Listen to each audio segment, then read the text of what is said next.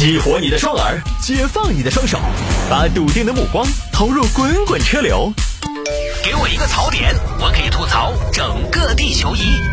微言大义，换种方式纵横网络江湖。好了，欢迎各位来到今天的微言大义，要继续跟您分享网络上一些热门的、有意思的小新闻。有听众朋友说摆一下这个烤肉店宣传援鄂医护免单，最后呢却百般刁难。来看吧，这个事情发生在山西太原。山西太原一个自助烤肉店啊，开会啊，搞营销。这个月的营销怎么做？谢总，营销不外乎就是蹭热点。那现在热点都是新冠肺炎，咋个蹭啊？我看他们是援鄂医护人员免单，那人家都搞过了嘛，现在蹭会不会晚了点？那我们这样，新冠肺炎确诊病例免费吃，你把是吃没了，你想得出来？那我其实觉得吧，谢总。各地都有各地的援鄂医疗队，那上海搞了，我们也可以搞吗？四川搞了，我们也可以搞吗？火锅店搞了，我们烤肉店也可以搞吗？类型品类都不一样嘛，不冲突啊。啊，你怎么说也是，那你赶紧出个方案啊！我觉得是这样啊，谢总，我们援鄂医护人员干脆全年免费，全年免费，受得了吗？万一天天吃啊，谢总，天天吃。保不齐是我们先受不了，还是他们先受不了？啊，你说的也是，那都是医护人员对吧？很注意健康的，谁天天吃烤肉啊？啊，也是。但是小刘啊，你想一下，只给医护人员免费，一个人吃烤肉，好像我觉得显得有点没得诚意。那这样，家属半价优惠啊，其实谢总我核算过的，基本上我们不亏或者少亏。嗯，可以。但是援鄂医疗队毕竟只是少数，怎么样才能吸引更多的人群呢？那这样，太原所有医护人员半价优惠。好，我觉得可以。于是呢，广告贴出来了。好消息，好消息！为了回馈奋战在新冠肺炎防控一线的白衣天使、粉衣天使们，本店特推你悬壶济世，我当好厨师，医护人员尊享烤肉优惠。即日起，太原援鄂医疗队医护人员到本店享用烤肉一律免费，援鄂医疗队家属半价消费，太原医护人员到店用餐半价。你们为我埋头奔走，我给你们开瓶啤酒；你们为我守护家园。我给你们烤个鸡尖，你们为我生死守望，我给你们上盘生姜。你悬壶济世，我当好厨师，就在烤不转烧烤店啊，这就发出去了。其实说实话呢，现在这个时间节点，你你来宣传这个，我个人觉得，如果不是带着感谢的话，只是单纯作为一种营销的话，效果未见得好，因为时间都过了嘛。第一批对这个。援鄂医疗队免费的店，你可能发布免费吃的消息都已经一一两个月了，但是反正也发了嘛。前几天呢，真的就有援鄂医生带着家属去了。呃，您好，听说咱们店是对这个援鄂医疗队的免费。是的，先生。哦，那我就是 太原援鄂医疗队的谢医生。哦，谢医生辛苦了。那麻烦你出示一下你的身份证。啊，应该在这里。哦，身份证我登记一下哈。嗯，好，那请你出示一下你的工作证，啊，应该的，这里我的工作工作证啊，好的，嗯，那请你出示一下你的荣誉证，荣誉证啊，荣誉证啊，带了，你等一下啊，哎呀，你们这个小姑娘啊，你们要的材料也太多了，来啊，荣誉证，嗯，没得问题，那谢医生，你现在可以免费用餐了，哈，那那我这儿家属就是都是我的家属半价吧，啊，家属是半价，直系家属都是半价。那兄弟们走！哎，等一下，谢医生，家属的话需要你提供一下户口本什么？户口本户口本儿。哎呀，姑娘，我吃饭我还要带户口本啊？那这东西谁能随身带着呢？对不起，谢先生，我们都是要看户口本的，不然也没办法证明是你的家属噻。那你，哎，你们这个，你这个早又不说，你这个现在都不让开奇葩证明了，你们这个太繁琐了，又不事先告知。哦，不好意思，先生，确实不好意思。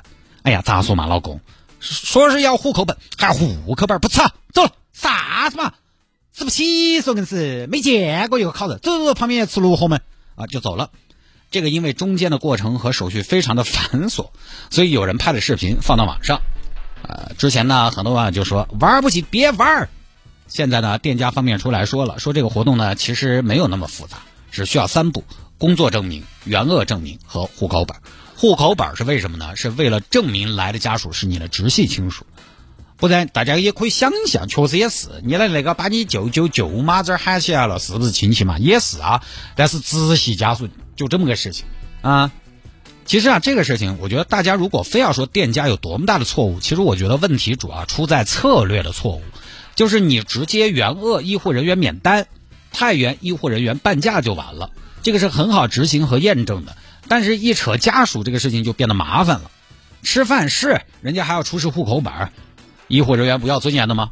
不要说医护人员辛辛苦苦不亏心的啊，我来占你个七头，人家还要这样那样。其实有时候我们会有一些自己。比如说某个店的代金券这种送给我们，我们自己去也经常遇到那种这个啥券你们老板发的呀？嗯，我们不晓得嘞。我问一下哈，这一去你就一直等着，有时候等十多分钟，我们也会有这种情绪。哎呀，你不如不发，对不对嘛？硬是我差了个钱数，哎，那确实差啊。就是营销啊，在执行的时候呢，尽量简单一点，不要增加流程和验证的难度。当然，反过来，大家我觉得也要理解店家，他一定要验证，不可能说医护人员来了啊，我是医护人员好啊，那行，那你免单继续做吧，不可能。也知道啊，大家如果收听我们五点到六点的城市大玩家，城市大玩家节目做了这么久，前段时间我们设置一些门槛打进来，有些朋友就是什么呢？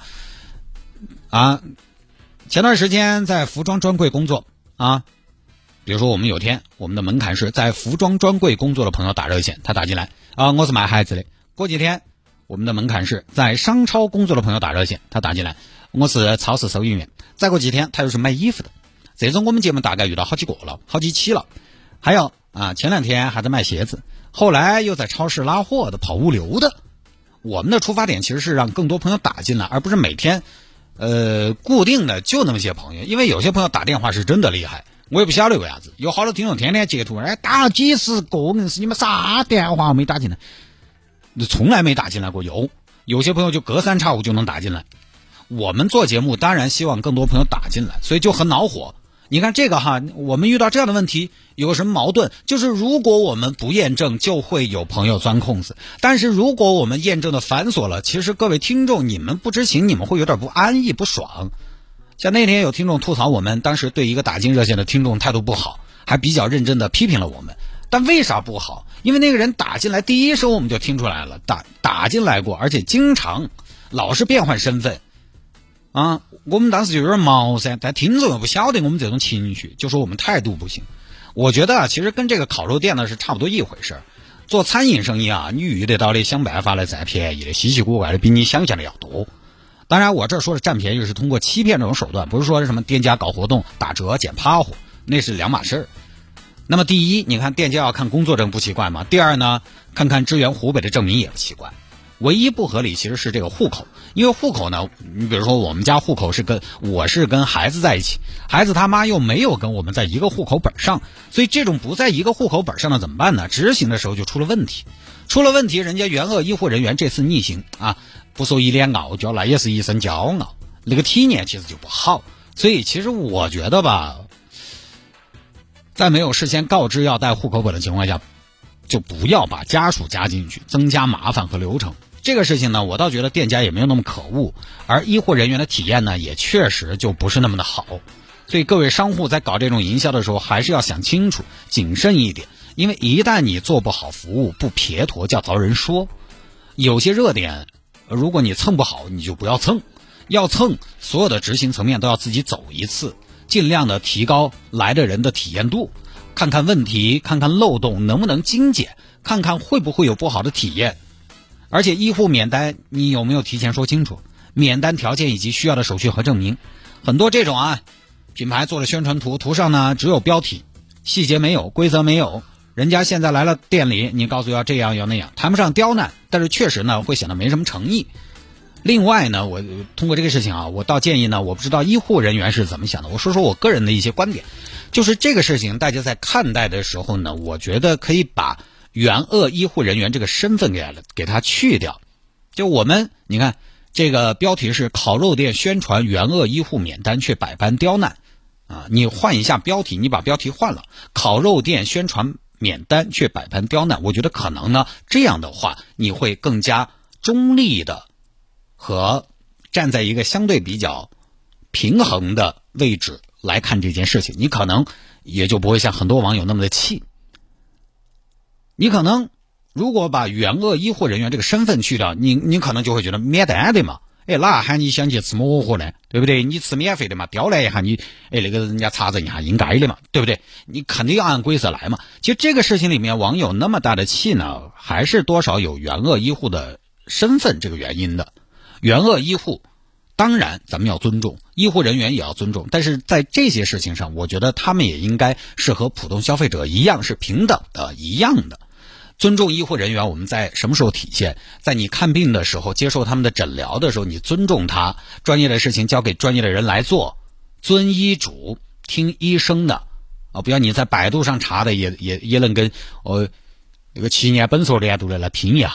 我们少一点伤医事件，辩证的看待医患关系，科学的看待现在的医疗水平，我觉得这是对医护人员最大的尊重。医护人员的付出在哪儿体现？咱们在待遇上体现。比如这次援鄂医护人员是有补助嘛？虽然几十天的高强度、高风险的工作，那也不是几百几千块钱就能划等号的。但是那确实也是医护人员的职责。你普通人有的想帮忙，你也帮不上。我为什么不太主张在各个领域给某个职业加特殊的光环？因为我也说过的，因为有的时候光环越大，你的期望值就会越高，社会对这个群体的期望值也会越高。光环越大，这个群体身上普通人的属性就会越少，普通人的属性越少，我们就越难体谅别人。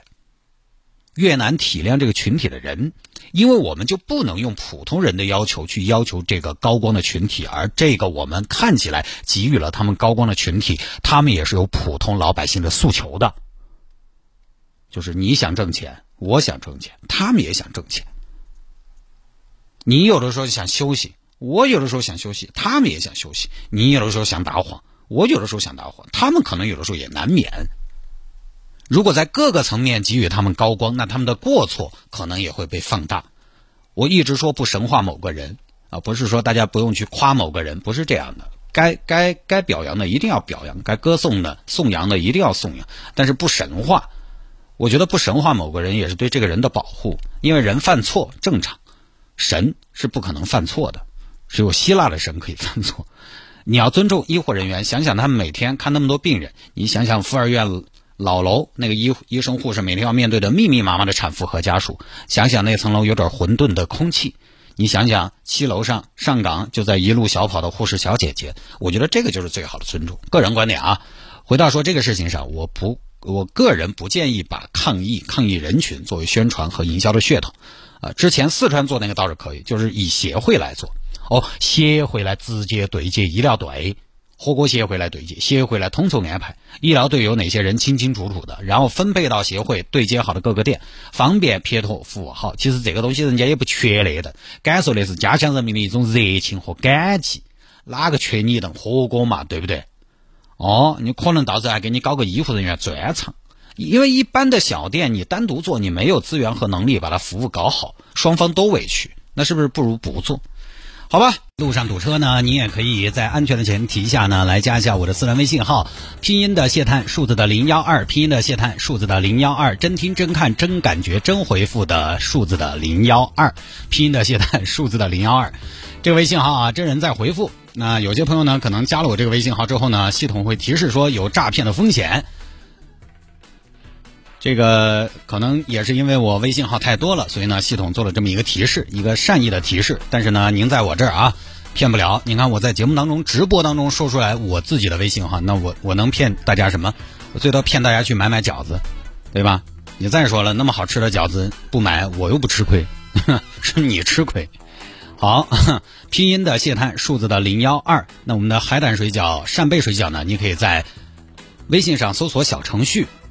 小程序是一零二六生活向上，一零二六生活向上，两款水饺都在上面。最近呢，好评还挺多的。刚开始的时候呢，确实有些朋友可能，呃，因为这个物流的原因呢，体验不是非常的好。就拿到之后呢，他觉得这个水饺是不是趴了？趴了又硬拿，硬拿就粘合啊，这个就不好。后来我们再三的强调，一定要在冰箱里边急冻一个小时，冻硬了再下锅是最好的。现在呢，这方面的反馈就会少很多了。